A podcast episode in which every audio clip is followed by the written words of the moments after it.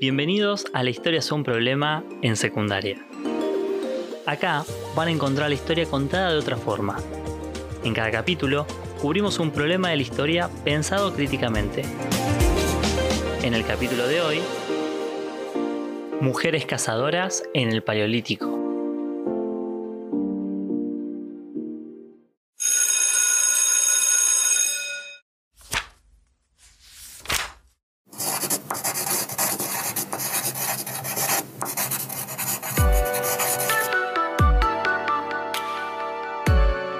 La división sexual del trabajo durante el Paleolítico fue una norma durante muchos años. A la hora de estudiar la organización del trabajo de los primeros humanos, se estableció una regla básica. En estos grupos, los hombres cazan, las mujeres y los niños recolectan frutas y raíces. Esta división tan rígida no se veía en el resto de las actividades. Desde el criado comunitario de los niños, hombres y mujeres encargándose del fuego, o de las tareas tipo mística o de interpretación de la naturaleza, o incluso en las actividades artísticas como la talla o la pintura, no había una definición clara de los roles. Pero dos cambios fueron claves para revisar estos supuestos. Uno, en las técnicas de investigación de los fósiles, que permiten saber si un resto humano perteneció a un hombre o a una mujer, sin importar que el cuerpo esté completo.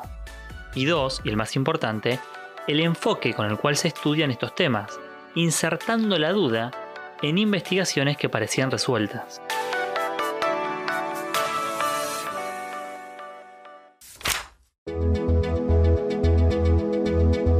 Pero ¿por qué siempre se supuso esta división sexual tan estricta? La primera respuesta tiene que ver con que siempre se asoció que en los actuales grupos de cazadores y recolectores, la caza era una actividad mayoritariamente realizada por varones. Y ante la falta de estudios específicos para determinar el sexo en los hallazgos de fósiles, se suponía que en el Paleolítico también eran varones. Pero en los últimos años, algunos hallazgos modificaron el esquema, como aquel realizado en 2018 en los Andes peruanos. Allí se encontró el cuerpo de una joven entre 17 y 18 años enterrada con muchísimas armas de caza a su alrededor y a pesar de que los restos estaban muy dañados, con un análisis de una proteína en su dentadura, permitió que los investigadores determinaran una edad de 8.000 años para el entierro y que el sexo de la cazadora era femenino. Partiendo de esta única cazadora, los arqueólogos revisaron los estudios de otros 107 enterramientos americanos con restos de más de 400 individuos datados entre 12.000 y 8.000 años. 27 de estos entierros reposaban junto con sus armas de caza y 11 de ellos eran de mujeres. En resumen, esto significaría que buena parte, probablemente un tercio, de los cazadores del Paleolítico podrían haber sido cazadoras, al menos en América.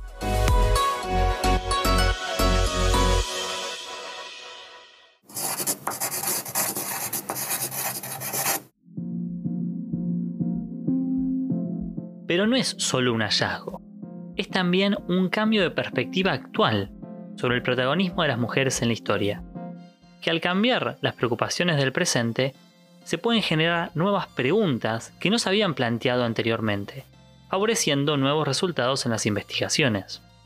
Desde la década de los 70, diversos grupos de arqueólogas han avanzado en preguntarse por el rol que cumplieron las mujeres en el Paleolítico, puesto que en los estudios previos la gran mayoría del tiempo se habló en genérico del hombre primitivo, sin aislar el rol específico de las mujeres.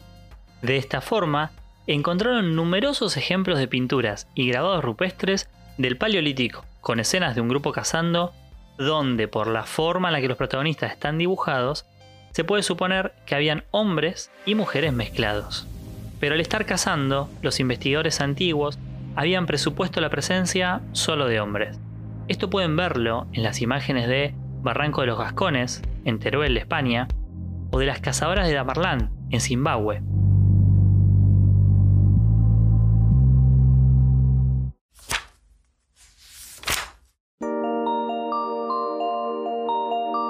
¿Y por qué siempre se relacionó a la caza con los varones? Principalmente porque se asociaba a la caza a una cuestión de fuerza física o una actividad riesgosa.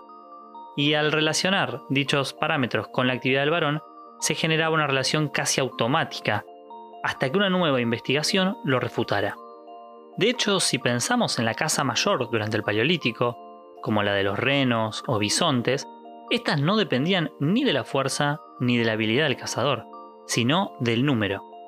Las formas que se usaban en el Paleolítico consistían en empujar a los rebaños hacia acantilados, saltos o trampas, o arrojar lanzas a la manada que no matarían directamente a un solo animal, pero quizá dejarían alguno herido siendo pisoteado o incapaces de seguir el ritmo de la manada.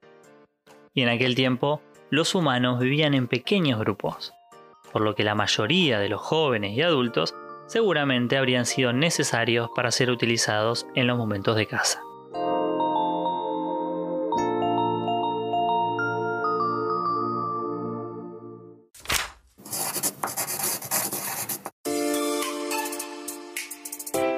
A partir de estos hallazgos, es posible pensar en otras formas distintas a la división sexual del trabajo. Incluso, es más posible que ampliemos el panorama hacia un esquema de división por edad o por posibilidades físicas.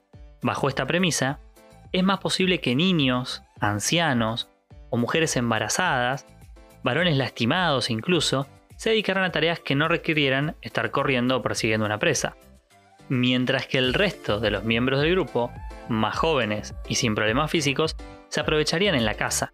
Es decir, no sería una actividad ni de hombres ni de mujeres, sino que el grupo en su conjunto estaría a cargo de la supervivencia de la comunidad.